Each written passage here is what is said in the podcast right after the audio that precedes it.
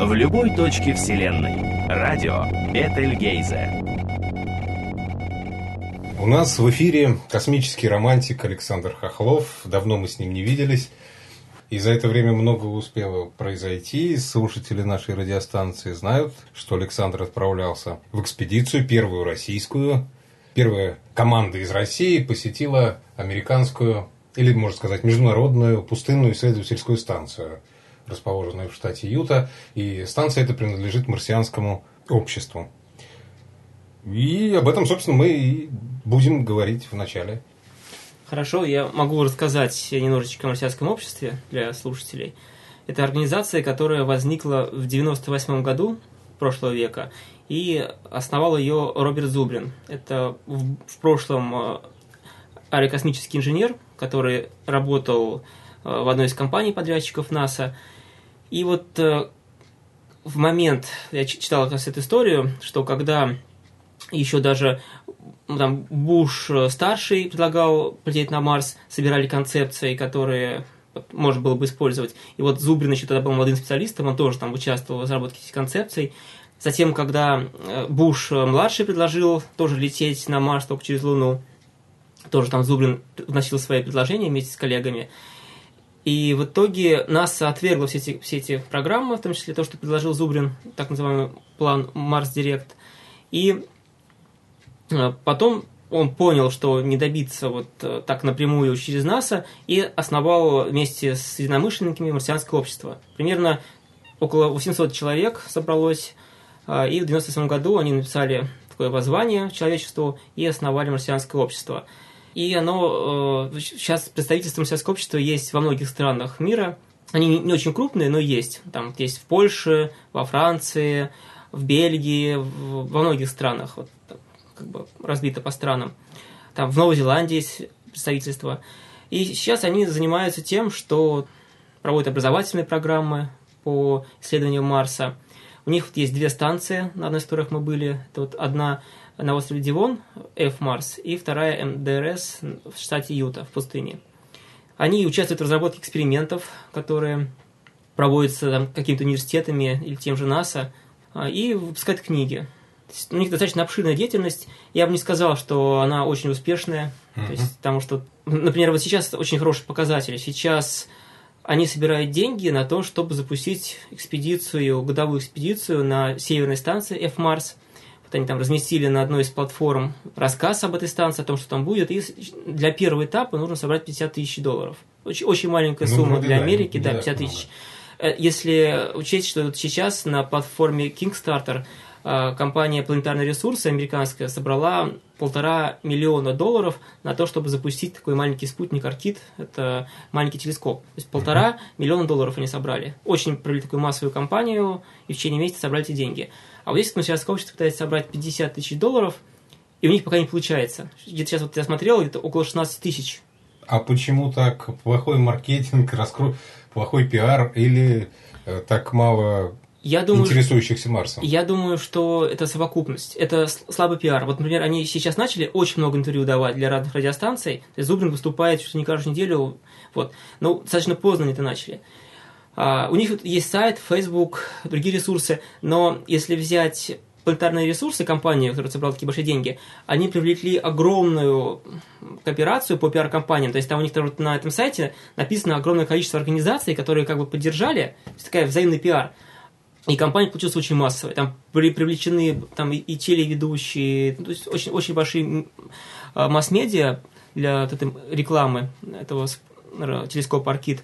А у нас общество все-таки ресурсы намного меньше. Вот я так сравниваю, даже смотрю, что вот в основном выступает Зубрин. Очень мало кто бы из других э, изданий сами бы вот поддерживали, там еще как-то. Вот поэтому вот, на самом деле это, это большой показатель, что вот, вот всего 16 тысяч, хотя они уже больше месяца пытались собрать деньги, должны были легко собрать. То есть там, кроме Зубрина, никого, по сути, такого харизматичного в марсианском обществе и нет?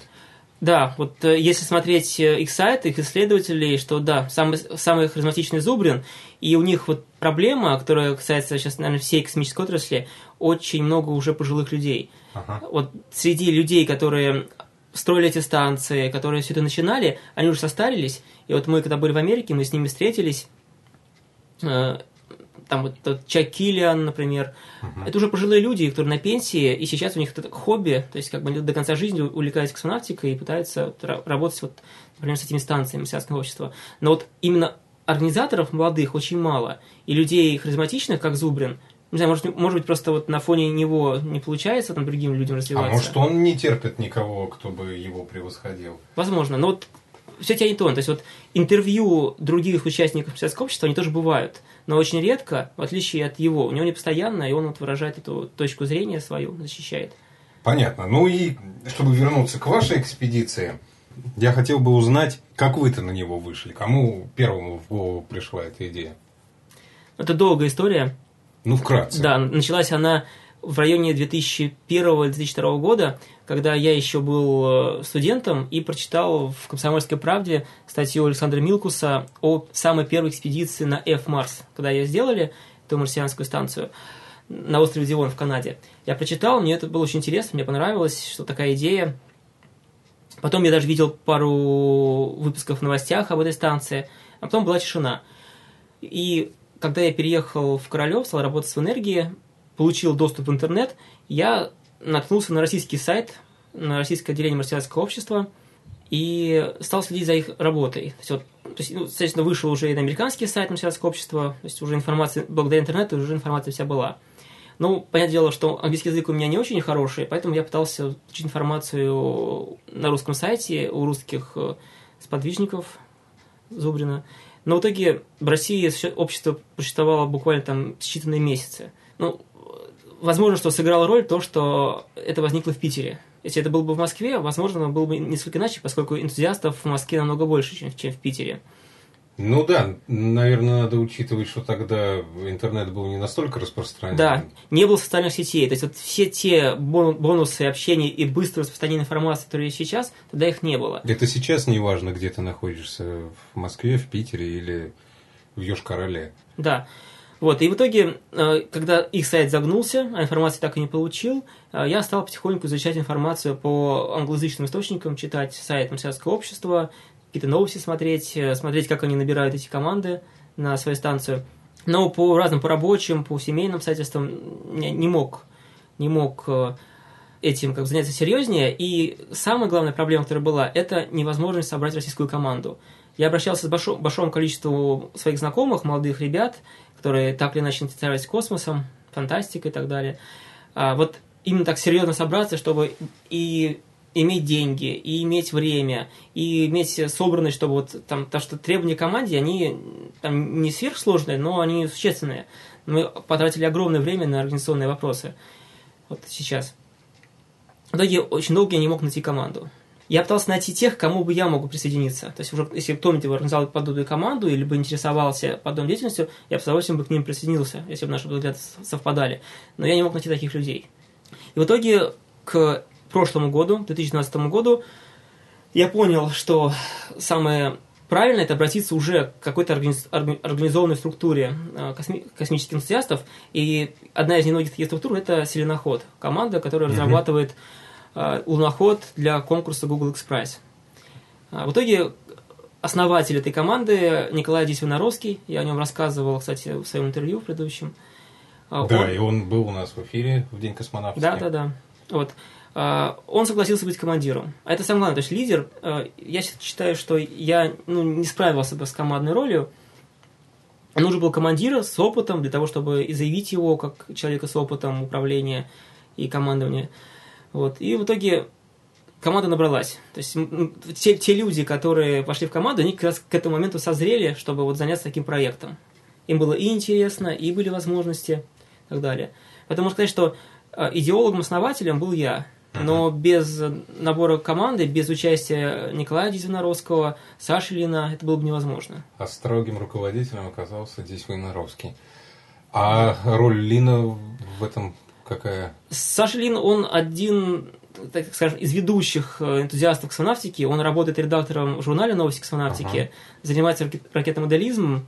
И то потом, вот как бы, когда мы были на станции, мы туда писали постоянно, регулярно посты, и вот в основном мы с ним дво- дво- вдвоем писали, я Ну, и я он. помню, появился из-за каких-то причин позже. Чуть позже, да. Он визу получил немного позже. А, как бы тоже, то есть его роль очень большая, то есть в том, что... Он появился, и сразу пошли длинные тексты, сразу появилось советское красное знамя среди песков Юты, что некоторых людей, которые следили за этой экспедицией, шокировало, а некоторые, наоборот, радовались. Ну, какие-то странные для меня такие идеологические игры непонятные. Но, если честно, а, это все достаточно вывер... Вивер... было выверено, и, например, появление красного флага повысило количество посещаемости, перепостов намного. То есть, когда мы писали о чем-то интересном и серьезном, посещаемость была намного ниже. А когда вот повесили красный, как красную ну, тряпку, да, такой, да, среагировали. Да, народ и... на красную тряпку среагировал. Но это мы забегаем вперед.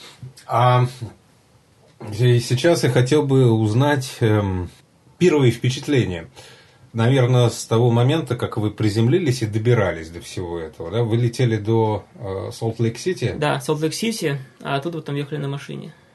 И как он, край мормонов? Первое, что поразило, скажем так, это огромное количество заборов. Вот это впервые... А говорят, Россия славится заборами. Ну, Америка, Америка славится, частная собственность и так далее. Ну, э, Юта, в отличие от других штатов, там, кстати, не, не столько частная собственность, сколько именно государственная земля, или как она называется у них правильно, федеральная. Которая, федеральная земля, да, федеральная земля, которая, в принципе, она мертва. Это такая мертвая степь, угу. которая просто огражена таким, такими небольшими заборчиками вдоль дорог. А это ну, без разрешения там нельзя находиться, туда проникать.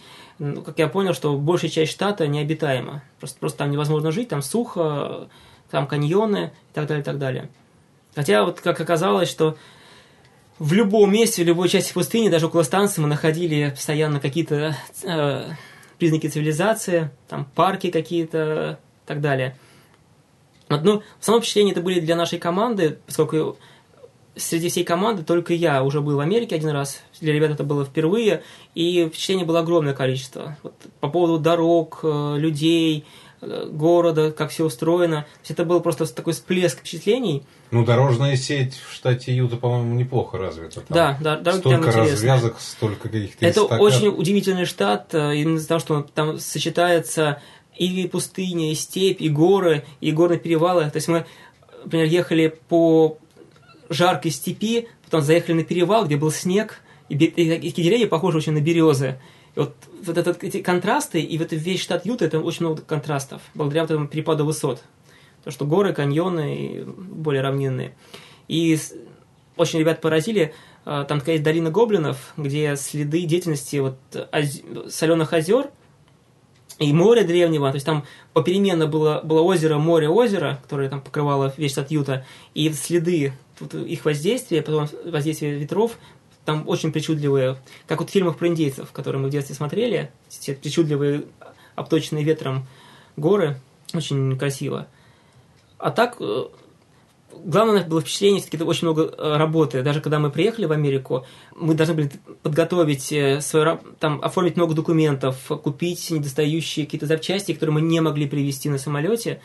Эти ограничения очень сказались, то, что вот именно другая страна и перелет на самолете. Очень... Да, об этом, об этом я читал, и, и не будем, наверное, на этом особо останавливаться. Желающие угу. могут посетить твой блог, или блог Ильина, Сашина, или статью да. здесь Войнаровского на слоне.ру.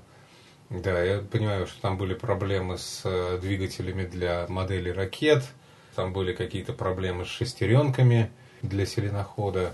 Ну и вот, э, собственно, сама база, да? До нее вы доехали. Как она снаружи? Вот первое впечатление о том, как она выглядит. Первые впечатления были очень хорошими. Мы ехали, заехали на эту территорию, которая, если снаружи это была степь с растительностью с небольшой, как Байконур примерно, то когда мы подъехали ближе к станции, это было такие голые камни, голые поверхность, такая глинистая, ну, скажем так, как на Марсе, только еще подкрашенная. Еще более красная, чем на Марсе. Вот мы ехали по этим ухабам, там, на нескольких машинах, потому что мы и наше сопровождающее сельское общество. И вот когда мы за поворот заехали, и мы увидели эту такую беленькую, красивую станцию, которая так ярко выделялась, еще полило солнце, вот это все красное, это пустынное, и эта вот беленькая такая станция, это было впечатляюще. То есть, тем более, что мы так долго этого ждали, очень долго, все, все эти месяца подготовки, и даже три дня в Америке первые, они вот назрело, что это увидеть. Вот мы ее увидели, это было впечатляюще. Но потом, когда мы подъехали и встретились там с командой техасских студентов, которые мы меняли, конечно, там немножко уже так все сменилось, поскольку, конечно, бардак там был страшный. Вот, э, мы об этом писали, да, что техасские студенты там навели, навели бардак на станцию, и мы потом три дня его вычищали. Ну, вот такие были первые впечатления, что вот действительно такая вот фантастическая, такая беленькая, такая красивая станция. Там еще была башенка э, телескопа, она тоже очень красиво выделялась. Вот это, это было красиво. У здесь Виноровского я читал о том, что весьма сурово там было, весьма сложно там было находиться. Жарко, мало влаги, постоянно надо было, по крайней мере, ему глаза закапывать. И такие спартанские условия. Жесткая койка. Э, как ты думаешь, вот эти вот э, неудобные кровати, они специально сделаны такими?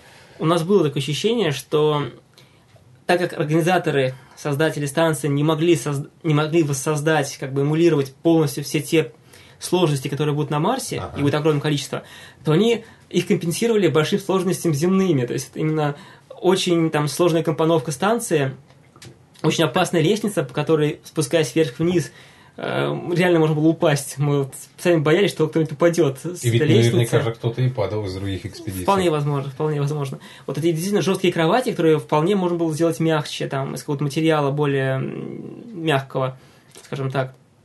И изменить компоновку кают. Там очень много. У нас возникло огромное количество э, взглядов на то, как можно было станцию сделать намного комфортнее. И вот я могу как бы продолжить то, что там, понятное дело, что из-за стоимости, из-за сложности обслуживания очень мало было автоматических систем, очень много управлялось вручную. Вот все, что касалось жизнеобеспечения, включения, выключения, контроль, там, за термометрами, очень много э, именно управлялось нами, э, и было большое количество рутинных операций, которые, то есть вот к тому, что было очень сухо, очень жарко, мы страдали от обезвоживания, поэтому еще приходилось постоянно выполнять много рутинных операций, и это вот мы вот это очень уставали. Из-за этого там у нас были ЧП, там, как там пролив воды, например, когда там забыли вовремя выключить э, насос и так далее. И вот действительно, что если будет марсианская экспедиция, то нужно максимально убрать э, все рутинные операции, все автоматизировать, чтобы экипаж как можно реже тратил свое время на эту рутину и сделать как можно более комфортным проживание. Здесь есть... есть другая опасность. Автоматика имеет такое обыкновение выходить из строя. И поэтому дублировать. целиком. Ну вот да. Дублировать. Полагаться целиком на нее тоже опасно. Опасно. Вот на космической станции, которая сейчас работает на орбите, там, на российском сегменте и так далее, все-таки большинство систем дублировано. А, а когда они не дублированы, это приводит к проблемам. То есть там были моменты, когда что-то управлялось только автоматикой, либо с земли. И если возникала совокупность, когда земли нельзя ничего сделать, и там проблема, а у экипажа нет никакого пульта, ничего, чтобы что-то вмешаться. Такие проблемы уже были. Поэтому вот все-таки надо стараться, чтобы было дублирование, но при этом не заставлять э, экипаж делать кучу этих операций каждый день. Хотя, с другой стороны, вот конкретно для этой станции это испытание, да, это uh-huh. тренировка, тренинг. Просто нужно понимать, что они сделали отличную станцию для тренинга. Это был великолепный тренинг, который на всю жизнь запомнится. Но при этом он не так много имел с настоящей станцией, которая будет иметь на Марсе. Вот Саша Лин об этом много рассказывал. Да-да-да. Ну, может быть, и у создателя этой станции не было таких целей имитировать жизнь на Марсе. Нет, все-таки иначе бы не было смысла делать эти станции. Мы считаем, что цель такая была, просто они не доделали. У них кончилось финансирование, поскольку обе станции создавались на деньги спонсоров. Угу. Это общественная организация, она не занимается коммерческой деятельностью. И даже когда мы платили взносы, вот тысяча долларов за каждого человека за участие в экспедиции двухнедельной, это как благотворительное пожертвование оформляется, потому что марсианское общество не коммерческая организация, она не может заниматься коммерческой деятельностью. Хотя у нас это студент, Илья получил скидку 500 долларов, он только 500, 500 долларов платил. Вот, соответственно, конечно же, очевидно, что эти станции планировал сделать лучше, там, ставить дополнительные системы. То есть там запас, куда стремиться, он есть. Но это требует денег, тем более, что многие системы ломаются, изнашиваются. Канализация вот у вас сломалась. Да, ну, да, канализация сломалась, было такое. То есть, и поэтому сделать сложнее можно, если есть очень много денег, много ресурсов. Даже вот как бы и обслуживание этой станции вне работы экипажей, оно бы тоже потребовало бы много профессионалов, которые бы там приезжали, что-то делали, настраивали, включали всю эту автоматику. Например, как мы так говорили, что там шлюзы э, достаточно условные. То есть они вручную, ты открыл шлюз и вышел, закрыл шлюз. То есть нет никакой автоматики. Потому что по-хорошему, да, нужно поставить автоматику, и, например, что ты не мог открыть внешнюю дверь, пока не закрыта внутренняя дверь, ну, чтобы да. обязательно там выжидалось какое-то время, которое бы моделировало бы выкачку воздуха из шлюзовой камеры, и потом, наоборот, закачку воздуха в шлюзовую камеру, куда возвращаешься. То есть все это, это все реально сделать. Это, это система, они вчерашнего дня, то есть все это есть. Угу. Но это стоит денег, это стоит обслуживания.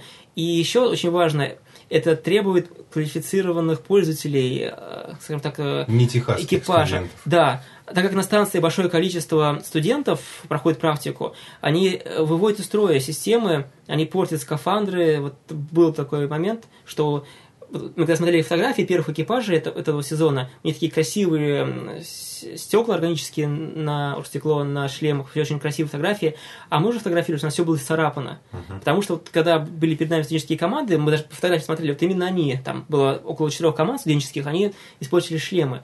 А испортили почему? Тоже это очень интересно. Да падали, наверное. Не, они не только не падали, там было все намного смешнее.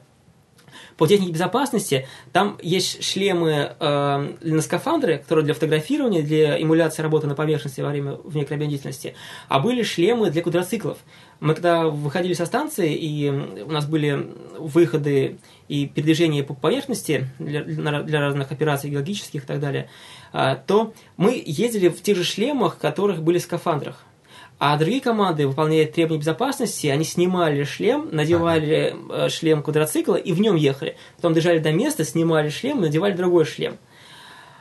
И при этом они э, эти каски крепили на багажнике, там, и они у них падали с их багажников. То есть вот мы поняли, что это самое очевидное, что когда они прыгали на кочках, угу. скорее всего, скорее всего, шлемы слетали регулярно и бились, потому что там один шлем был настолько расколот, там были прям дыры, что вот если бы человек на нем упал, ну это было бы такое страшное. Поэтому очевидно, что он слетел с квадроцикла и ударился о камни. То есть такое. Ну, мы, соответственно, ездили только в шлемах, которые были в скафандрах. Это как более аутентично, более правильно, на наш взгляд, было. Хотя вот тоже были некоторые сложности, поскольку уже шлемы были немножко подпорчены, там у них крепления были сломаны некоторые, и это было очень неудобно. Не били нам а, во время передвижения на квадроциклах били нам по маковке. Ну вот ты, да, стал говорить о скафандрах, и хочу тогда перейти к выходу на поверхность вот, вот этим. Я так понимаю, что поскольку реальных там баллонов с э, воздушной смесью нету, э, вы там были в этих э, скафандрах ровно на тот период, насколько хватало заряда аккумуляторов, вращающих вентиляторы, да? Ну, мы были по требованию правил два часа. Каждый выход длился два часа. Но понятное дело, что аккумулятора хватало на дольше. Uh-huh. Это логично. Но при этом тоже как бы в нитроскафандрах аккумуляторы были послабее, и уже там в течение двух часов, уже к концу этого времени уже было труднее дышать. Она уже, уже, уже чувствовалось, что вентилятор хуже работает. Вот. А так, то есть, да, то есть там были ранцы, которые эмулировали вот эту систему жизнедотечения. Они были специально утяжелены? Ну, они сами по себе тяжелые, там угу. просто тоже вот э, там весь скафандр сделан из обычных запчастей, которые можно купить в магазине практически. Ну да, там какие-то шланги такие. Да, да, да, все это от сантехники. Как, как мы поняли, насосы там, э, может, автомобильные, фильтры uh-huh. там автомобильные. То есть э, воздух брался извне, прогонялся вот через фильтр, чтобы пыль убрать, и подавался внутрь шлема. То есть там было два шланга, в один в это входил, другой вытягивал. Ходить было очень неудобно, в скафандрах работать было неудобно. То есть в этом, хотя мы понимали, что у нас, если у нас перчатки были обычные рабочие перчатки, которые как бы показывают, что мы работаем в перчатках, все, но ясное дело, что при работе на поверхности там будет избыточное давление, и будет еще неудобнее работать. Вот, то есть нам было неудобно работать в вот этих громоздких скафандрах, которые условные. В реальном было бы еще сложнее мы можем вспомнить, как на Луне астронавты работали, что им было очень тяжело, особенно mm-hmm. нагибаться или что-то они роняли. То есть это были большие проблемы, чтобы поднять что-то. На Марсе будет легче, но не намного. А вообще марсианское общество ставит себе целью на основе ваших отчетов, других, э, попробовать сконструировать перчатки поудобнее, хотя, хотя бы для Земли? Ну, нет, они, э, в данном случае я сказать, ну, читал их отчет и так далее, они не занимаются изготовлением скафандра. Угу. Вот, то есть, на самом деле, ну, в Америке есть одна основная организация, которая делает скафандры для НАСА, есть некоторые конкуренты, которые пытаются делать скафандры. Но можно просто привести такой пример, что вот российский выходной скафандр «Орлан», в котором космонавты работают в открытом космосе, вот один такой скафандр стоит, сколько у тебя стоит эта станция. То есть изготовление настоящих скафандров это очень дорогостоящее. Нет, я не говорю сейчас э, обо всем скафандре, говорю только об элементах таких, которые необходимы. Отдельные элементы отрабатывали именно команды. Просто многие команды, они представители каких-то организаций, а, и они вузов, при привозить они свои привозили перчатки. с собой. Вот про печатки это конкретно не знаю, но я знаю, что огромное количество различных элементов, скафандров, одежды, Мгм. э, там систем различных, они просто привозили с собой прибор, они его там опробировали, как вот, то есть, что хорошо на этой пустынной станции, то, что это такой комплексный подход. Он не идеальный, но он комплексный. То есть там вот все там в тебе все-таки враждебная среда, все-таки там, там низкая высокая температура, много неудобств, э, попытка делать вот э, работу именно как она будет делать на Марсе, то есть вот все это фрезерование, выход на поверхность, работа внутри в замкнутом пространстве экипажа, тут тоже накладывает очень большие трудности. И вот многие команды, у которых, там их научная деятельность, их там студенческая деятельность, они привозили какие-то системы и там их тестировали. Вот, например, которая была команда после нас, мы очень так позавидовали, они там, они привезли ветряк, поставили э, ветряную электростанцию, они привезли там шар воз- э, с гелиевым, то есть там запускали зонды на, ша- на шаре. То есть у них, э, так как они в Америке близко, они там машину там закидали все это оборудование там, потому что достаточно много они всего привезли, и привезли. Нам было, конечно, труднее, поскольку из-за рубежа и таможенные про- проблемы и так далее, и так далее.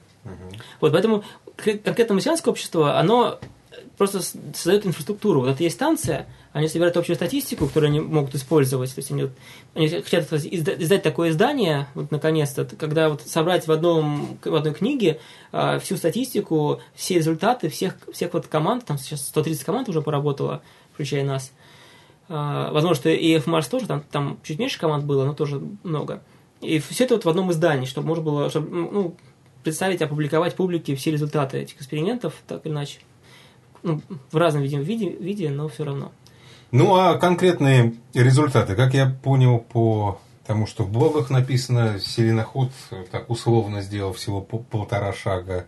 40 шагов он сделал. Ну, ну, я в глобальном масштабе, да. Понятно, что он сделал 40 шагов, но, в общем, селеноходом не получилось, под маркой которого все это затевалось. А ракеты летали, даже вот, э, я так понимаю, ракетная почта каким-то образом, в принципе, доказала право на существование. Ну, камешки какие-то вы там собирали, воду из этих камней выжимали, да, цветочки выращивали, ну и, и, и все, да? Но в основном это были, да, это были образовательные, демонстрационные эксперименты, поскольку ни средств, ни возможности провести что-то более серьезное у нас не было. Да, вот то есть, примерно все это верно. То есть самая обширная программа была у геолога. То есть он Мгм. больше всего по- по- по- почти все ВКД проводились по геологии, там чуть меньше там по сильноходу ракетам. Так почти все зависело от геолога, и у нас был главным по выходам, то есть он ежедневно писал план на следующий день по поводу ВКД, и потом начитывался. И достаточно он много провел, но тоже все его эксперименты, они нос- носили образовательный характер, то есть он их провел, все это зафиксировал и выпустит потом методику для школьников, которые учатся в геологической школе МГУ. Потому что, конечно, э, на, на- на науку нужно больше времени больше ресурсов. Причем вот сейчас есть такие статьи очень интересные, вот, которые как раз говорят о трудностях э, современной науки, нашей цивилизации, то, что теперь настоя- настоящая наука, она требует огромных ресурсов, огромных э, затрат э, энергии, там, средств и так далее, и большого количества профессионалов, очень большое количество людей. То есть, если раньше делали открытие одиночки, то теперь это большие коллективы. Поэтому, понятное дело, что эта станция, она больше хочет демонстрационной, это именно заявка. Заявка на то, что надо идти на Марс и вот там делать большую науку. Наука на Земле, она делается сама по себе, то есть не нужно ходить в скафандрах там. и до вашей поездки, и во время, и после, все равно появлялись такие комментаторы, которые называли вашу деятельность ничем иным, как экстремальным туризмом и ролевой игрой. Я уже Николая здесь Воиноровского спрашивал о том, что он думает об этом. Вот тебя хочу спросить, что, что бы ты этим комментаторам ответил? Ну, тут надо понимать, что с какой точки зрения смотреть. Потому что понятное дело, что есть, есть, есть экстремальный туризм, который намного э, серьезнее и сложнее, чем И была наша, да, и опаснее, чем была наша миссия, и там, может, даже какую-то пользу приносит. А, Это просто деятельность именно направленная на конкретную цель. У нас есть там у многих людей, там, может быть, там не у миллионов, но у тысячи людей есть мечта, что человечество должно шагнуть дальше, стать космической цивилизацией и пойти на Марс. Вот и мы рассматриваем это с этой точки зрения. То есть, как получается, что если туда приехал бы какой-нибудь не профессионал, а там любитель, то он бы увидел все и вот, ну, там, в чем-то разочаровался, что-то там, он там поездил бы на, на квадроциклах бы там, ну, то есть, и для него это было просто вот именно как пионерский лагерь такой.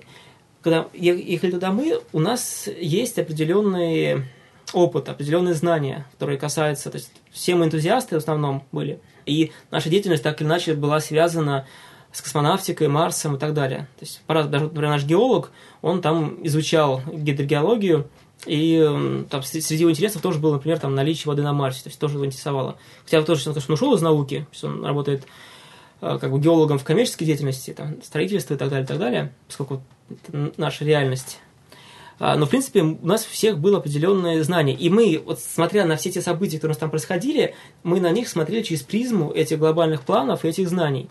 Соответственно, вот Саша Лин очень хороший разбор сделал. Вот сейчас в июльском э, номере на сексонавтике тоже выйдет часть его размышлений и итогов по работе на станции. То есть, да, мы получили опыт, мы переняли опыт американцев, а, и мы видели, как можно делать лучше. Вот у нас прям была встреча в энергии э, с летно-испытательным отделом и с отделом внекорабельной деятельности. И мы тоже мы с ними обсуждали. Тоже не сказать, что вот эти американцы, они не используют этот опыт, который накоплен был. То есть есть огромный опыт, уже было проведено много экспериментов и по моделированию жизни на Марсе, и по скафандров. Эта работа выполнена, но результаты этих работ, они не опубликованы они находятся закрыты, это закрытая информация, находится в архивах той же энергии и других организаций, и публикуются только какие-то совсем поверхностные вещи, которые невозможно использовать э, в реальности.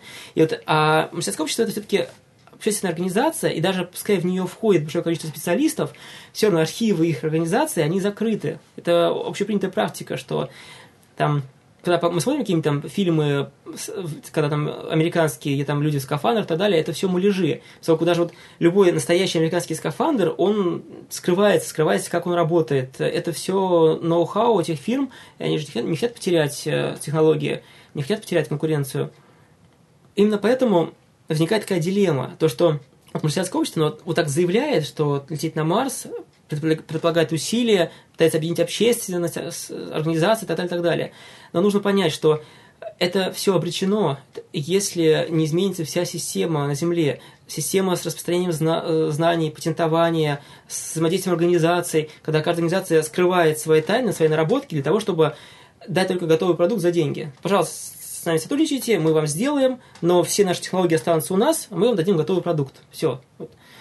Как сказал такой автор, философ э, Сергей Хохлов, что Марс, экспедиция на Марс, даже там, ну, в перспективе освоения Марса, это экзамен на разумность. Нынешнее общество, оно не может полететь на Марс, мы не готовы. И чтобы лететь на Марс, нужно, чтобы очень много изменилось в мотивации, в перераспределении ресурсов, вот, в организационных моментах. Вот марсианское общество пытается это на, нащупать. И мы, участвуя в этой экспедиции, вот, мы смотрим глобально. То есть вот, нам говорят, что вот вы там поехали экстремальный туризм. Это всего лишь маленький шаг. Мы думаем шире, смотрим шире на все эти проблемы. И эта поездка, эта работа на станции две недели, это просто маленький шаг в нашей какой-то вот глобальной деятельности, размышлениях, Примерно так. А вот еще что хотел спросить. Вас все пугали, что за две недели вы все равно должны столкнуться с психологическими проблемами в коллективе. Про какой-то там кризис какого-то дня, не помню, там восьмого или седьмого ну, вам такой, говорили, да. И как оно на практике? Ну, скажем так, вот сразу скажу нашим слушателям, что у нас в команде было шесть человек, назову их имена и затем о совместимости. Это командиров Николай Дисвиноровский, а, Яхлов Александр, заместитель командира, Илья Чех, бортинженер, Петр Романов, геолог, Саша Лина, журналист, и Марианна Иванова, наш врач. Вот, к сожалению, а, Марианна с нами не поехала, поскольку возникли визовые проблемы почти у всего экипажа. Э, там легче всего было только Петру Романову, его дали сразу визу на три года, вообще он удивился, никогда в Америке не было, ему дали на три года. У всех остальных были проблемы. И Мариане визу дали намного позже. И вот я помню, что вот у Антона Перушина в блоге один из писателей-фантастов написал, что вот, завязка такого э, сюжета пять мужчин и одна женщина, Мария Ивановна, который написал на этой станции в пустыне две недели, что это вот такой, может быть, такой печальный сюжет в итоге получится. И многие говорили, да, о совместимости, но мы постарались это учесть на отборе команды, собрать такую команду, которая будет достаточно комфортно работать друг с другом. Я думаю, что это практически получилось понятное дело, что если бы ставил, делал цель, там, например, на год, на два года, совершенно по-другому бы набирали команду, и, возможно, состав был другой. То есть вот мы, наш, наша команда, мы вот собирали такую, чтобы проработать две недели. Понимаешь, это всего две недели. Э, некоторые шероховатости отношений были на станции, о том числе, что там участие команды совершенно не было опыта какой-то экстремальной деятельности жизни, то есть там походной и так далее. Что при этом у меня был опыт, я ходил uh-huh. в походы, и очень много я понимал, то, что будет происходить и так далее. Участия экипажа этого не было. А, и у нас не было каких-то таких вот глобальных тренировок совместно. Мы встречались, обсуждали что-то, снова по электронной почте. Вот живу очень мало, поскольку в двух городах, Питер, Москва. И поэтому бытовые шероховатости возникали, там, шероховатости в отношениях. И именно поэтому нужен был очень сильный командир, личность, для того, чтобы не было неформального лидера. Вот чтобы, чтобы все лидерские... Вот, вот у нас был Коля, он командир. Он решал, его слушались, и он авторитетно как бы всех пинал, чтобы они писали отчеты, выполняли там свои обязанности и делали какую-то деятельность. И плюс все были замотивированы. Зачастую там, например, шел день на работе, ну, вот, на станции, и там двое делают одно, двое делают другое. Там геолог у себя в лаборатории проводит анализы. Там я там могу прийти там его поснимать, чтобы осталось все эти факты на видео, фотографии. А, при этом люди занимались своей деятельностью, мало пересекаясь, как сейчас происходит на станции. То есть мы как бы очень мало имели возможность там о чем-то поговорить, там вместе фильм посмотреть. В основном мы работали, было очень много работы. А, и поэтому и, то есть правильный отбор экипажа, э, много работы, все это гарантирует того, что каких-то стычек, каких-то вот несовместимостей не было. Ну и достаточно небольшой срок. Да, две недели это, это мало срок, хотя для неподготовленных людей, а, то есть если бы вся команда была неподготовлена, если бы все были бы там городские, там, офисные, там, планктон, скажем так, которые не имеют никакого опыта, были бы проблемы, даже две недели это были бы проблемы. А учитывая того, что как минимум там больше половины экипажа имела опыт большой, организационный, и путешествия, и жизнь в ограниченных условиях, то все было нормально. То есть было, было тем, кому подхватить какую-то тяжесть, когда там что-то перекашивалось. Но, грубо говоря, какие-то проблемы возникают, был человек, который мог ее решить, потому что у него был опыт. И это э, помогало решать э, и психологические проблемы, и гарантировало то, что экипаж хорошо совместно работал. Ну, а какие конкретно шероховатости? Ведь это же статистический материал важный для будущих экспедиций? А, шероховатости э, во многом это бытовые шероховатости. То есть по поводу того, что... Кому посуду мыть?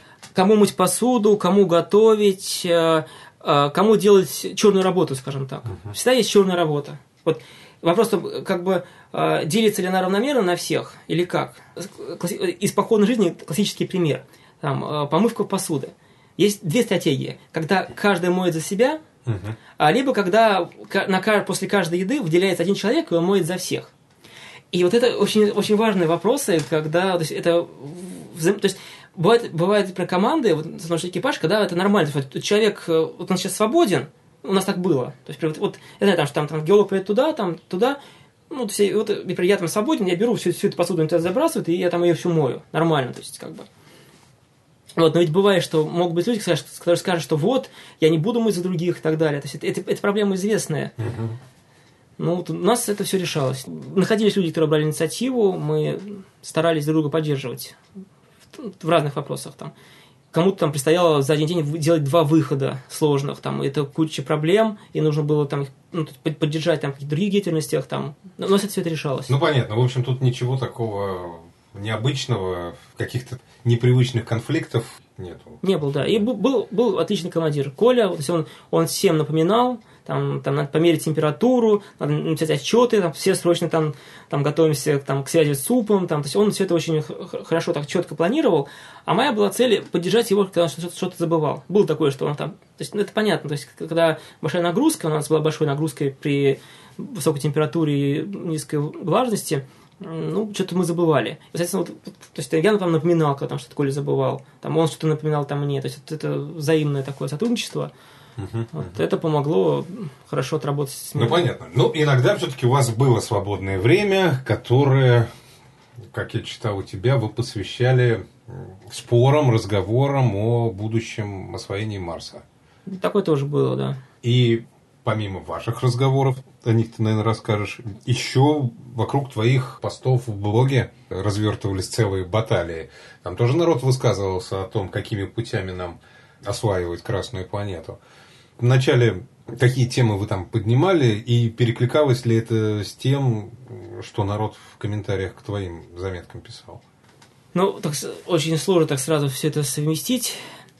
Э, вопрос в том, что мы тоже даже уже после экспедиции это обсуждали, не только там, а после, э, то, что для того, чтобы все-таки лететь на Марс, нужно решить несколько глобальных вопросов. Это, это четкая постановка цели, потому что мы понимаем, что воткнуть флаг на Марс там, или там, изучать Марс с поверхности Фобуса, а, или именно колонизация Марса, о чем э, принцип именно марсианского общества, именно колонизация Марса. То есть не просто там экспедиция, а сначала экспедиция, а потом колонизация, как цель цивилизации. Это большую проблему составляет. Потому что вот сейчас, например, вот часто когда критикуют планы Роскосмоса, там четко говорят, что вот, вот есть там стратегия до 30 -го года, и там какие-то шаги тактические, которые непонятны, поскольку нет стратегии нет стратегии, для чего эти тактические шаги делать, зачем делать вот именно такую ракету, зачем, вот написано, что сделать такую ракету, и неизвестно, э, для чего она нужна будет в будущем, это не написано, мы, мы не знаем, вот зачастую э, нас пресса путает, вот я, это просто, просто поголовная проблема, когда я читаю какие-то новости на сайтах, в газетах, в серьезных газетах, ну как бы в серьезных, сейчас, я там что серьезных газет практически не осталось когда пишется статья о чем-то, там, каком-то эксперименте, там, там, об эксперименте Марс 500, там, еще о каком-то эксперименте, и в конце журналист сам придумывает. Он придумывает и пишет, что вот это делает для того, чтобы мы то полетим на Марс. То есть он ему никто не сказал, потому что стратегии нет. Нету э, решения наверху, что мы там летим на Марс и так далее. Просто журналист, ну, ему кажется логичным, он пишет, что да, вот что это все это делается, значит, зачем это делать? Вот, например, мы провели, вот не мы провели, а МБП там совместно с другими организациями, они провели эксперимент Марс-500. То есть потратили большие бюджетные деньги ради того, чтобы в будущем лететь на Марс. Но мы, если, если мы скажем, что вот в принципе в стратегии 30 -го года Марса нет, если мы вспомним еще Перминскую стратегию до 45 -го года, там Марса нет. И учитывая, что у нас нет никакого железа, грубо говоря, для экспедиции на Марс, то можно, в принципе, сказать, что да, бюджетные деньги ушли в пустоту. То есть, потому что, понятное дело, что делать медицинский эксперимент желательно уже ближе к тому времени, когда мы полетим. Ну, тут я бы с тобой не согласился. Все-таки там, опять же, есть какие-то базовые вещи, которые и ближе к 50-му году не изменятся. Просто, может быть, в будущем это будет уже не 500 дней, а меньше или больше. Тут вопрос... Э, ну, тут вопрос, именно такой глобальный вопрос, который как раз и в блоге обсуждался. То есть, есть два момента. Мы ввязываемся в Марс, и под это меняется цивилизация, меняемся люди мы. Либо сначала мы меняемся, и затем мы ввязываемся да, в Марс. Да, да, по этому это поводу вот, там был, была горячая дискуссия. А это вот основное, то есть вот это два момента, других нет. То есть либо человечество в нынешнем состоянии с раздробленные на страны, там с э, разными проблемами, вот все, что есть. Вот мы сейчас начинаем эту миссию, и как бы мы тратим деньги, которые бы, казалось бы, можно было бы бросить на решение этих проблем, а мы бросаем их на решение космической проблемы полета на Марс, и не просто полета, а там освоение Марса и сопут, сопутно Луны. Либо мы все ресурсы бросаем на там, строительство там, городов с правильной там, э, экологической обстановкой, лечение болезней, решение проблем голода. Вот на этот вопрос, как раз, очень хорошо ответил в своем письме один из руководителей НАСА, это было такое знаменитое письмо монашки, которая написала, что вот вы те огромные бюджетные деньги, которые вы тратите на Э, полеты в космос могли бы отдать э, Голодным. умирающим голодным людям в Африке. И он привел пример, что Это когда... Как покойный Борис Натанович Стругацкий тоже по этому поводу пример также высказывался. Да, и вот там в письме было написано, что а, вот один человек, когда в Европе болели чумой, он был богатый, и он жертвовал много денег на больных, вот там, на, чтобы кормить их, лечить их, все. Но при этом тоже очень крупную часть этих денег он отдавал ученому, который работал с оптикой и был один из, из родоначальников появления микроскопа. Появление микроскопа привело к, к развитию медицины и так далее, и так далее, биологии а, и, естественно, к излечению многих болезней. Это, вот это, это такой вопрос важный, что э, нельзя лишать перспективы. То есть у молодежи должна быть перспектива, интересная перспектива. А все-таки Марс... Это, это понятно, что в этом противостоянии, которое ты обозначил, это вещи крайне утопические. Как бы уповать на взросление цивилизации не приходится, как и бросаться сломя голову в эту экспедицию тоже не стоит. Понятно, что тут какое-то среднее положение да. должно быть, чтобы вариант. эта экспедиция состоялась. Это с одной стороны. С другой стороны, все успехи мировой космонавтики как раз связаны с тем, что очертя голову бросались в гонку и благодаря этому выигрывали. Иначе бы не состоялось ни первого спутника, ни первого человека в космосе, ни астронавтов на Луне. Просто сейчас э, этот вариант тоже не катит. У нас очень сейчас отсутствует, отсутствует здравая идея, отсутствует стратегия, и именно люди, которые могли ее нести, чтобы четко прозрачно, эффективно найти вот эти пути. Очень сложно. У нас сейчас очень сложное положение. То есть там почитать книги, статьи. Цивилизация находится в сложном положении. А, и как найти выход, непонятно. То есть кругом крайности, даже вот э, если мы не берем утопии, просто в нашей жизни, э, в экономике, в политике очень много всяких крайностей. И самое там вот э, печальное, что некий такой разброс. Вот я приду пример, что Антон Первушин, фантаст из Питера, он писал об антикосмизме, который был в Советском Союзе. То есть было большое количество авторов, людей, которые а, именно критиковали движение дальше в космос. Вот, этот антикосмизм жив. И при этом, тоже, тоже тут был диалог фантастов, там тоже сам Антон Первушин а, критиковал экспедицию на Марс именно с той точки зрения, то есть он, например, там он сторонник э, гибкого пути, то есть там через астероиды, там через Фобос, без посадки на Марс. Типа он рассматривает, что это очень тяжело. А, и он ее критиковал. Вот, они там, они там прям оба фантаста, Гусаков, Первушин, оба критиковали экспедицию на Марс, показывая, что это практически невозможно. И получается, что вот что понимаете под антикосмизмом? То есть вот конкретные пути критиковать или все? И... Нет, ну Антон Первушин в данном случае предлагает такую теорию малых космических дел. Хотя, в общем, полет к астероидам дело весьма серьезное ну, любой разумный человек, который знает э, факты, все взвесит, он, он скажет, что да, что человечеству сейчас Марс не по зубам. Но это просто факт. Это просто вот, э, кто, кто знает э, организационные моменты, технику, все, что... То есть, да, не по зубам. Но вот вопрос, ставить такую цель или не ставить такую цель, это вот такой момент. Да. Мне понравилась э, такая ветвь дискуссии у тебя в блоге. Прям кровавая драка по поводу того, нужна ли нам вообще колонизация Марса. Один из э, авторов писал, что только автоматы, нечего человеку там делать, а другой только люди, на что ему поклонник автоматического изучения говорил, что люди там не выживут, будут рождаться уроды, а оппонент отвечал ему, ну и хорошо, уроды – это дальнейшая эволюция человечества, вперед так держать твое отношение к этой ветви дискуссии? А, ну, вот как вот то, что мы тоже обсуждали на самой станции, а, ну, я выскажу нашу точку зрения, такую совокупную. Ну, в большей степени мы ее обсуждали вот как раз я и Саша Лин. А, то, что вот колонизировать Марс в том виде, который он сейчас есть, немножечко бессмысленно. То есть сейчас нужно развивать космическую цивилизацию и инфраструктуру, чтобы были корабли, защита, ракеты были мощные, и вот изучение Солнечной системы. То есть сначала Марс нужно изучить. То есть, есть все-таки я сторонник, что должно быть совместное изучение людей и автоматов, то есть и людей, и автоматов в совокупности вместе. То есть, то есть там может быть даже там какое-то количество баз.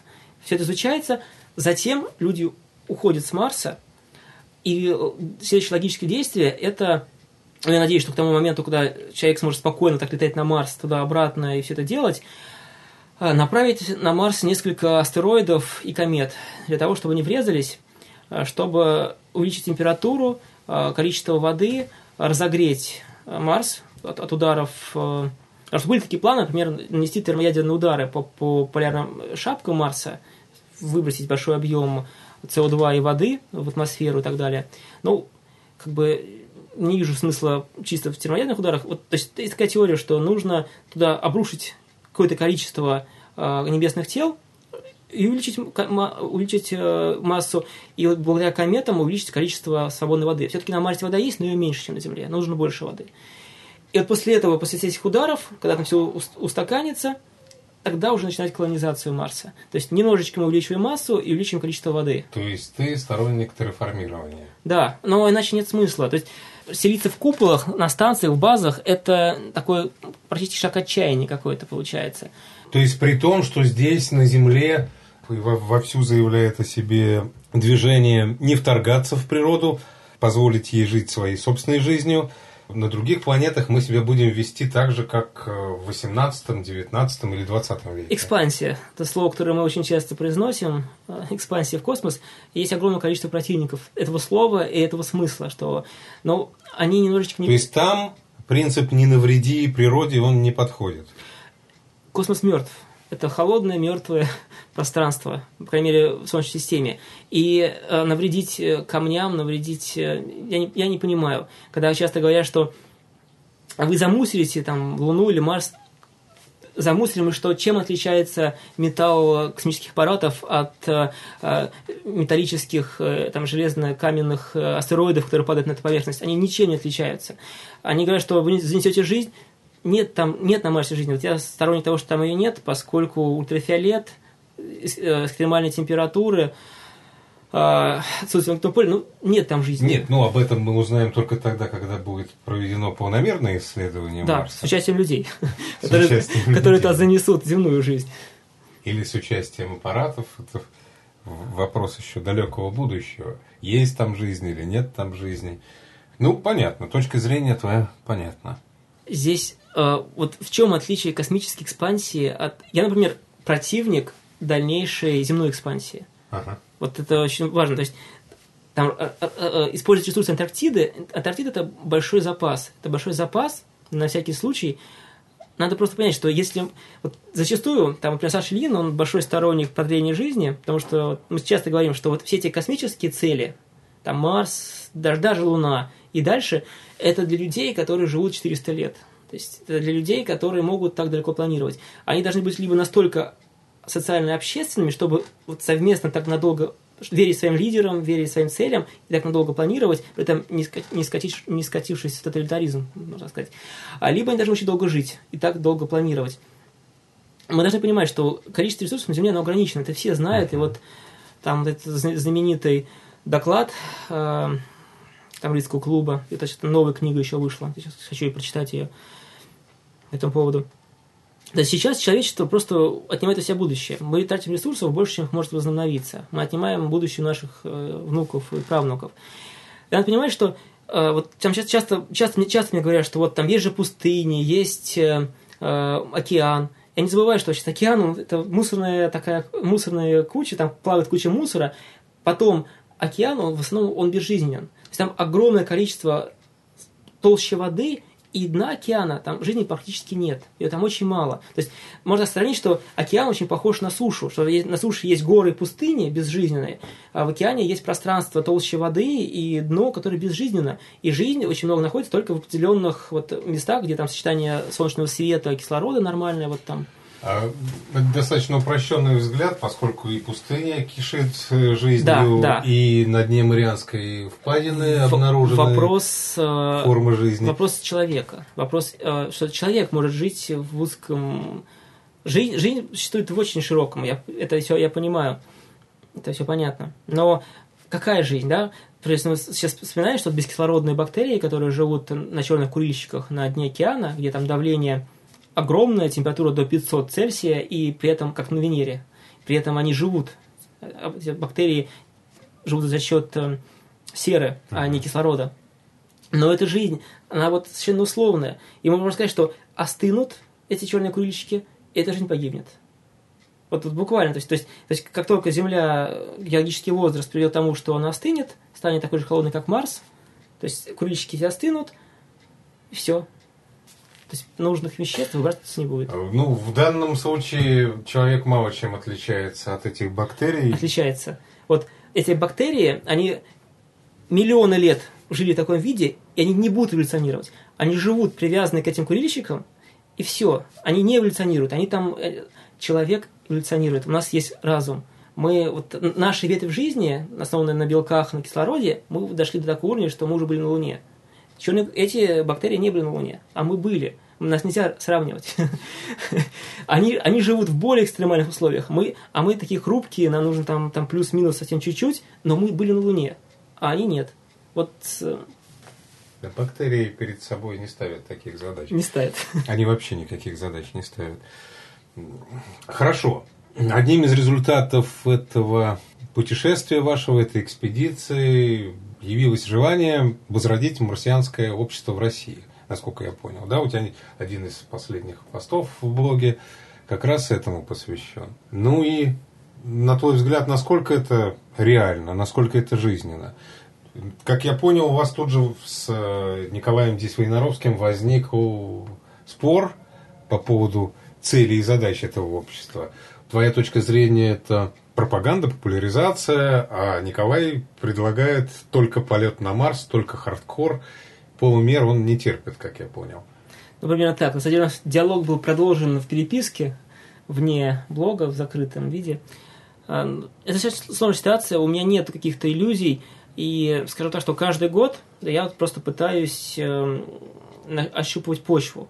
Поскольку все меняется, люди меняются. Вдруг выросло то поколение, которому это интересно. Оно, оно есть. Вот, э, как бы вот, если там в ЖЖ очень мало кто отвечает на, на эти вопросы, то там ВКонтакте, в социальных сетях, где более молодые там студенты школьники обитают, у них еще какое-то количество романтики есть, и они вот там более с интересом к этому относятся.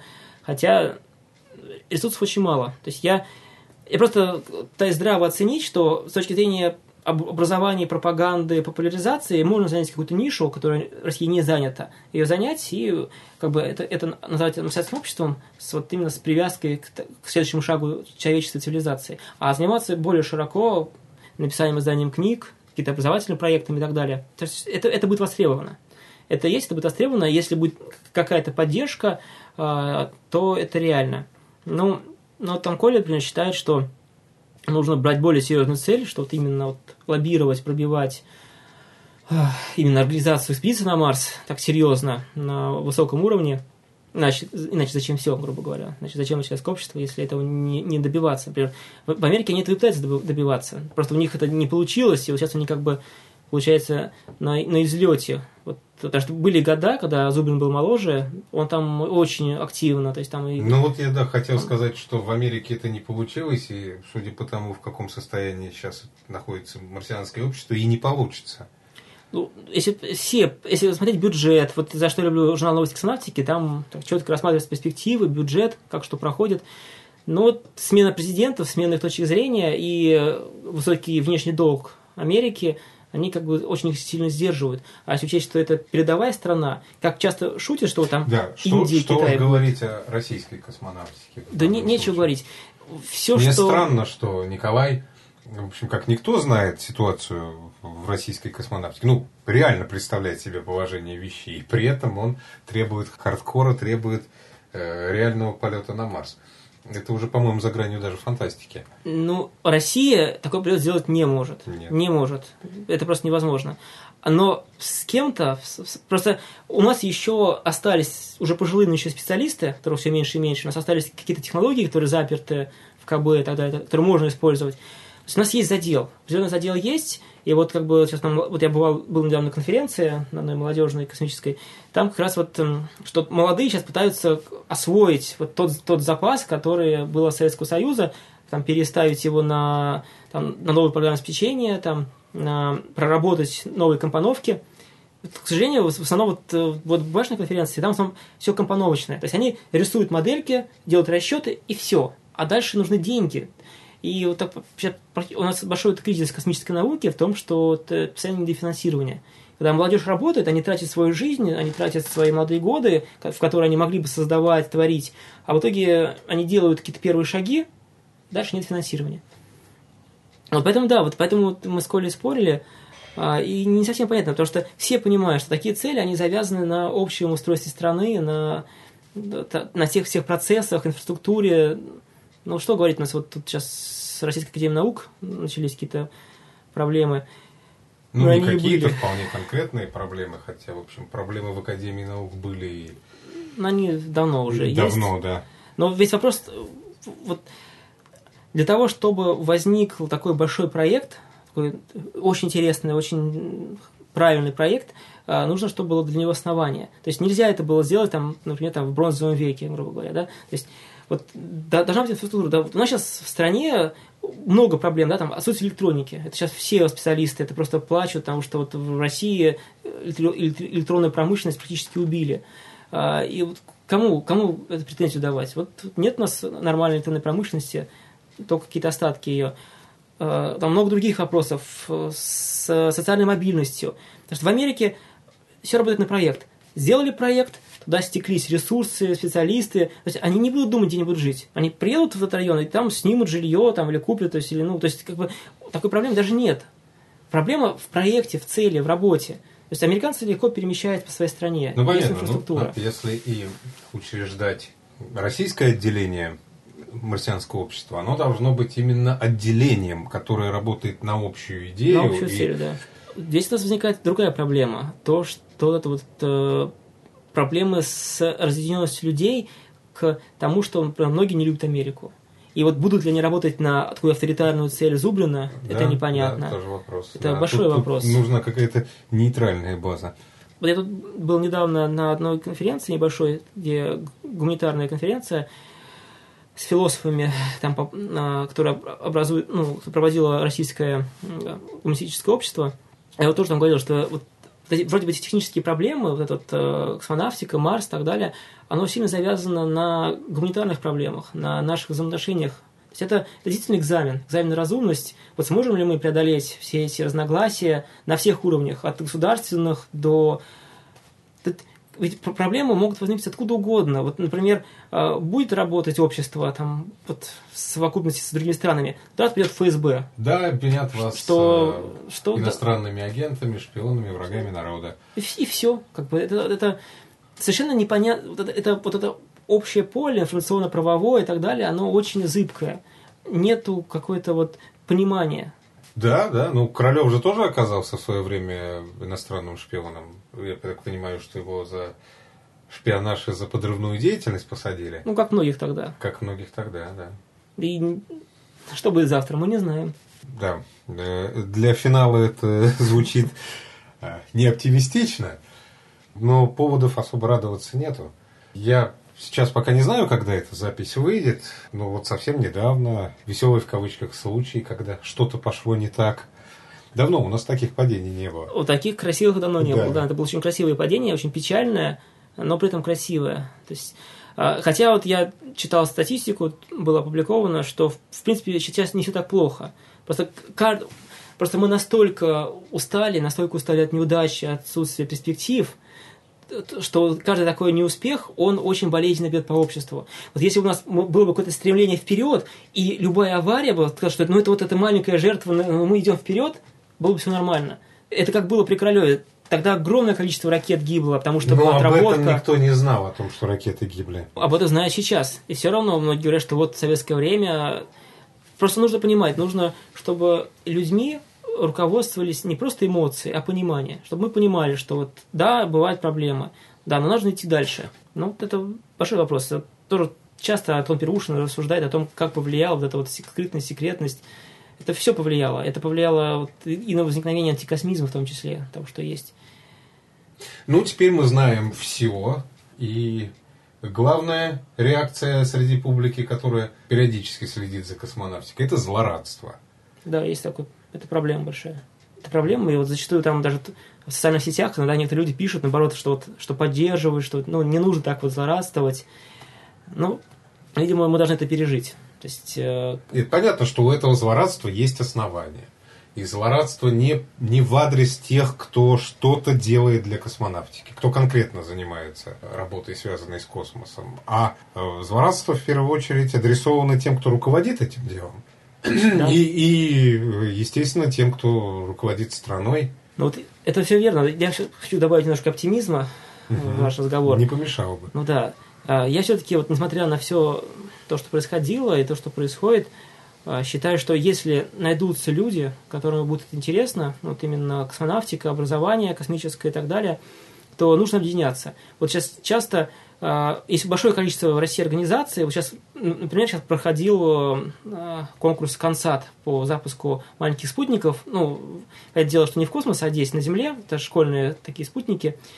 А, Есть много организаций в России, есть много организаций в мире, и вот, в принципе, преодолеть, преодолеть вот ту проблему, в которой мы оказались, а, можно было бы именно объединением. Вот благо интернет, вот есть как бы а, очень многие кто смотрит с оптимизмом и на свободу, и на технологии, на все, они ставят именно на открытость и на интернет.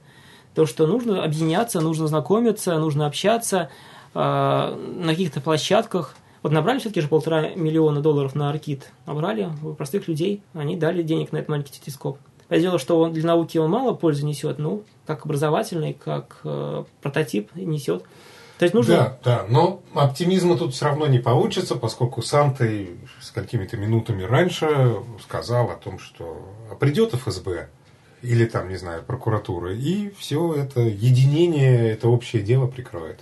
Ну, с этим мы столкнулись, э, например, вот даже проблема с теми же консатами и с ракетомоделизмом. То, что законы несовершенны, в отличие от Америки, и ракета медализм находится вот на таком зачаточном уровне. А, это большая школа для школьников. Вот именно, ну, прошу прощения за тавтологию. То, что вот именно учиться с детства делать спутники, делать ракеты, ставить какие-то приборы на ракеты. А у нас там камеры, которые обычно ставят на ракеты, запрещены. Которые авторучки такие. Их нельзя в Россию возить, только нелегально. А их обычно используют, э, привязывая на ракету там двигатели, э, вообще ничего не сказано, то есть делают чуть ли не подпольно, там самопальные двигатели делают. То есть вот как бы законы очень негибкие в этом смысле в техническом творчестве. И вот, то есть, да, Ракетфеста, да, там, там пришла прокуратура, пришел ФСБ, и вот э, сейчас Ракетфест проводится очень редко, приходится оформлять много бумаг, вот именно в Подмосковье, под Москвой, потому что про России-то за этим мало кто следит, почти нет нигде ракетмедалистов, только немножечко спортсменов. Вот. А вот под Москвой все очень строго стало. Вот после того, как там есть недоброжелатели, которые писали, писали письма в прокуратуру, в итоге ФСБ стал курировать частично так прикрыл. То есть, если раньше было по 5 ракетфестов в год, то теперь максимум один, и там плюс еще 2-3, которые привязаны к каким-то там мероприятиям, где помогают открыть небо, скажем так, оформить у Росавиации все документы, чтобы можно было запускать. То есть проблем много, но их нужно решать. Просто энтузиасты достаточно слабо объединены, слабо общие интересы как бы озвучивают и продвигают вперед как бы Королев, да, он был вот в шарашке работал, но в итоге запустил Королев, э, Гагарина в космос. Все может измениться. То есть все может измениться Нет, все может измениться, только у нас сейчас и шарашек нет. И, конечно, не дай бог, чтобы они появились. Я не сторонник такой квазимонастырской научной деятельности за колючей проволокой. Если мы сейчас будем глубоко копать, разбирать э, ситуацию с космонавтикой в нашей стране и э, с политическим ее развитием за последний год, то мы еще больше найдем поводов для пессимизма, поэтому лучше не будем в эти дебри залезать, чтобы не закончить все на совсем уж печальной ноте. Принято спрашивать о планах на будущее. Ну, я просто перед планами хочу сказать нашим слушателям, что подробности нашей экспедиции они могут прочитать на сайте mars-russia.ru. Там все рассказано, ежедневные там наши были отчеты. А по поводу планов, по поводу планов, у меня вот сейчас сложилась э, такая перспектива, скажем так, до 2015 года. Я более-менее представляю свою жизнь до 2015 года. Это э, все-таки, ну, я хочу закончить аспирантуру, попробовать защититься, поскольку это достаточно важно. Вот, прочитать достаточно много книг хочу по космонавтике, чтобы быть более подкованным. А, и там будем смотреть. Возможно, что я попробую пройти еще один отбор вот этих космонавтов, поскольку дальше уже по возрасту будут проблемы. Uh-huh. Поскольку, не знаю, это, это очень нелогично. То есть, если, сравнить наш набор 2012 года и американский набор астронавтов, который состоялся вот сейчас, в 2013 году, просто небо и земля. У нас такие как бы студенты молодые, а тут э, сформировавшиеся специалисты с большим опытом, очень такие зрелые люди, вот американцы, астронавты, то есть такой я уже очень многие ошибочно написали, что это экипаж на Марс, как обычно, то есть и журналисты, и блогеры, то есть не разобравшись в ситуации, что ну, просто очередной набор астронавтов они их обозвали экспедицией на Марс. И сейчас вот я хочу просто какой-то, пока еще есть надежда, есть устремление подготовить определенную базу для будущего, а вот там, после 2015 года, посмотрим, как э, будет ситуация в стране, в мире, и там я уже смогу принять решение о том, чем я буду заниматься дальше. Придется ли уехать или работать здесь. Это, это, это еще непонятно. Нужно развиваться. И конечно, английский язык, поскольку я понимаю, что большинство людей, которые разделяют мою точку зрения, мои взгляды, они находятся в англоязычном мире, поэтому надо с ними общаться, учить английский язык, там участвовать в каких-то конференциях. Тем более, что вот я буквально недавно стал уже официальным представителем Совета космического поколения в России, такая организация небольшая, молодежная, космическая, при ООН. они базируются в Вене. А, и в каждой, в каждой стране есть один-два представителя. Вот я стал одним из двух представителей в России. Ну, об этой организации, может быть, я еще когда-нибудь расскажу в каком-то еще из интервью. Вот, ну, там смысл в том, что попытаться объединить э, молодых э, энтузиастов космонавтики, которым до 35 лет, для того, чтобы они там вместе участвовали в каких-то мероприятиях и так далее. Тоже для России достаточно сложная, сложная задача, поскольку там требуются спонсоры, а в России практически очень редко бывает, когда. Да. Ну вот он, э, путь для оптимизма, да, заниматься собственным развитием, самосовершенствованием, несмотря на неприятные вещи, происходящие вокруг нас, э, не останавливаться, хоть в чем-то, хоть где-то, хоть как-то двигаться дальше. Да, ну это правильно. Не надо впадать в крайности, в отчаяние, нужно развиваться, менять ситуацию вокруг. Мы творим историю. То есть все, что происходит в нашей, на нашей земле, это делаем мы. Каждый из нас вместе очень важно поощрять других людей. Все это обратил внимание, что когда какие-то мои друзья занимаются чем-то таким не, не очень как бы перспективным, на взгляд общества, то надо их поддерживать. Вот, например, у меня один друг э, из Ростова-на-Дону, он учился на радиоастронома. И родня, друзья, все его критиковали в течение шести лет, зачем ты учишься, это тебе не нужно в России. А теперь он уехал в Германию, сейчас учится на аспиратуре в Германию и будет работать в науке, скорее всего, уже не в России, поскольку скажем так, что там зарплата э, в родном университете, в Ростове-на-Дону, у него была бы там 1010, 10 тысяч рублей. А там в Германии или в других странах он сможет спокойно передвигаться по всему миру, работать в разных обсерваториях, э, ну, хотя бы, конечно, больше теоретик, то есть, в принципе, грубо говоря, по институтам различным. И он будет ученым, он будет э, развивать науку, делать какие-то открытия для всего человечества. То есть нужно стремиться к тому, чтобы приносить пользу человечеству да. близким и человечеству. Спасибо тебе, Саша, за этот достаточно продолжительный разговор. Мне было интересно тебя слушать, и я так думаю, что и нашим слушателям тоже. Я очень надеюсь. Всем большое спасибо. Вы слушаете межгалактическое радио Бетельгейза.